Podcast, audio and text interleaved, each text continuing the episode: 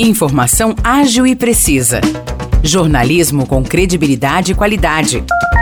92 News. 92 News. O podcast do Jornal da 92. Olá, eu sou Morris Projan e a partir de agora você fica bem informado sobre as principais notícias do dia em nossa cidade e região. No episódio 638 do podcast 92 News, você confere. O comércio está animado para o Carnaval 2023. Depois de dois anos sem a festa por conta da pandemia, a folia volta às ruas de São João da Boa Vista e, com isso, o comerciante se anima. Roberto Bertolucci é proprietário de uma loja que comercializa fantasias, confetes, serpentinas e outros produtos típicos do carnaval. Ele relata que durante esta semana as vendas aumentaram e está otimista com o retorno que a data pode trazer. Na faixa de 20, 30% aumenta em venda no, no geral, né?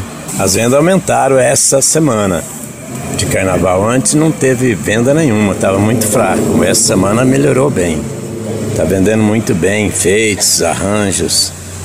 Todos os produtos que a gente tem, confete, serpentina. Os estabelecimentos que comercializam bebidas alcoólicas também devem ter uma guinada nas vendas. Segundo a Confederação Nacional do Comércio, a CNC, no carnaval de 2022, o setor teve um crescimento de 8,1% na comparação com o ano anterior. Com os blocos de carnaval nas ruas, a expectativa é de grande movimento nesses estabelecimentos, conforme avalia Aline Rafaela, funcionária de um depósito de bebidas de São João. A expectativa está assim, a gente quer se reerguer, né? Porque estamos precisando. A expectativa é que venda bastante. E o pessoal tem para se divertir que vai ter o carnaval aqui, inclusive, né, em frente ao depósito. Na visão da Associação Comercial e Empresarial de São João da Boa Vista, o carnaval é uma oportunidade valiosa para os varejistas impulsionarem as vendas. O presidente da entidade, Alex Pandini, afirmou que muitos estabelecimentos devem ter um fluxo grande de consumidores, dando um aumento nas vendas.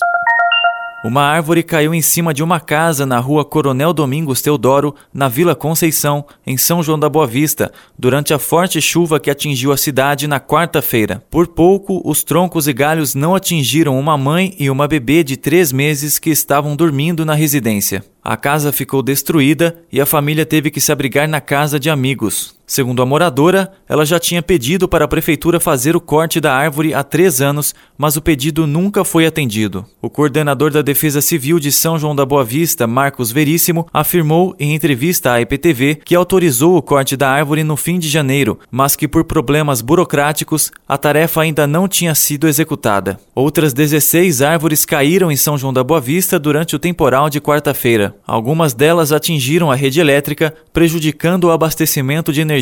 De acordo com a Eletro, concessionária responsável pela distribuição de energia na cidade, os maiores blocos de clientes tiveram os serviços restabelecidos ainda na quarta-feira. Ontem, as equipes atuaram em casos pontuais nos bairros Jardim das Acácias, Jardim Itália, Jardim Europa, Jardim Bela Vista e Santo Antônio e restabeleceram a energia. Falando de carnaval, vamos agora com a programação completa das cidades da região para o final de semana. Espírito Santo do Pinhal já tem atrações hoje. Às oito e meia da noite tem show da Orquestra Voadora e às dez tem o Bloco do Boteco. Amanhã, às três e meia da tarde, a dupla William e Dorta se apresenta. Às oito da noite tem a Charanga Vinagrinho e Amigos Acaiabe. Às oito e meia tem o Bloco de Rua do Jacinto e às 8h45 o Bloco do Boteco. Já às 9h30 da noite começa o Bloco do Fechando o sábado, Natália Diniz e banda se apresentam. No domingo, à 1h30 da tarde, haverá roda de samba com Luciana Guimarães e banda. Às 4 horas da tarde é hora de matinê para as crianças. A charanga Vinagrinho e Amigos Acaiabe volta a se apresentar às 8 horas da noite. Às 8 e meia, o bloco do Catacoió invade as ruas de Pinhal. Já às 9 é hora do bloco do Boteco. E encerrando o final de semana de carnaval em Espírito Santo do Pinhal, tem a banda Fuzuê, a partir das 10 e 15 da noite.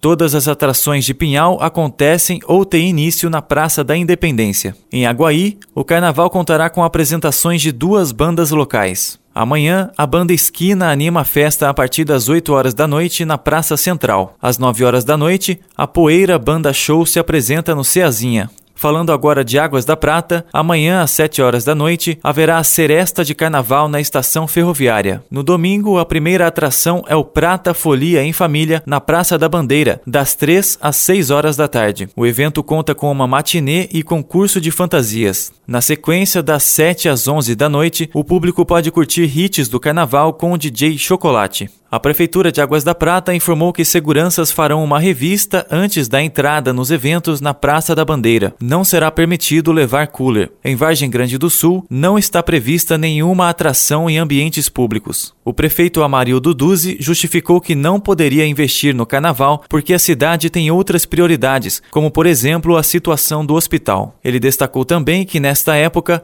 há um aumento nos preços dos produtos e serviços, o que prejudicaria o orçamento. Os destaques de hoje ficam por aqui. Valeu e até o próximo episódio do nosso podcast. Para mais notícias de São João da Boa Vista e região, acesse 92fm São João.com.br ou siga 92fm São João nas redes sociais. 92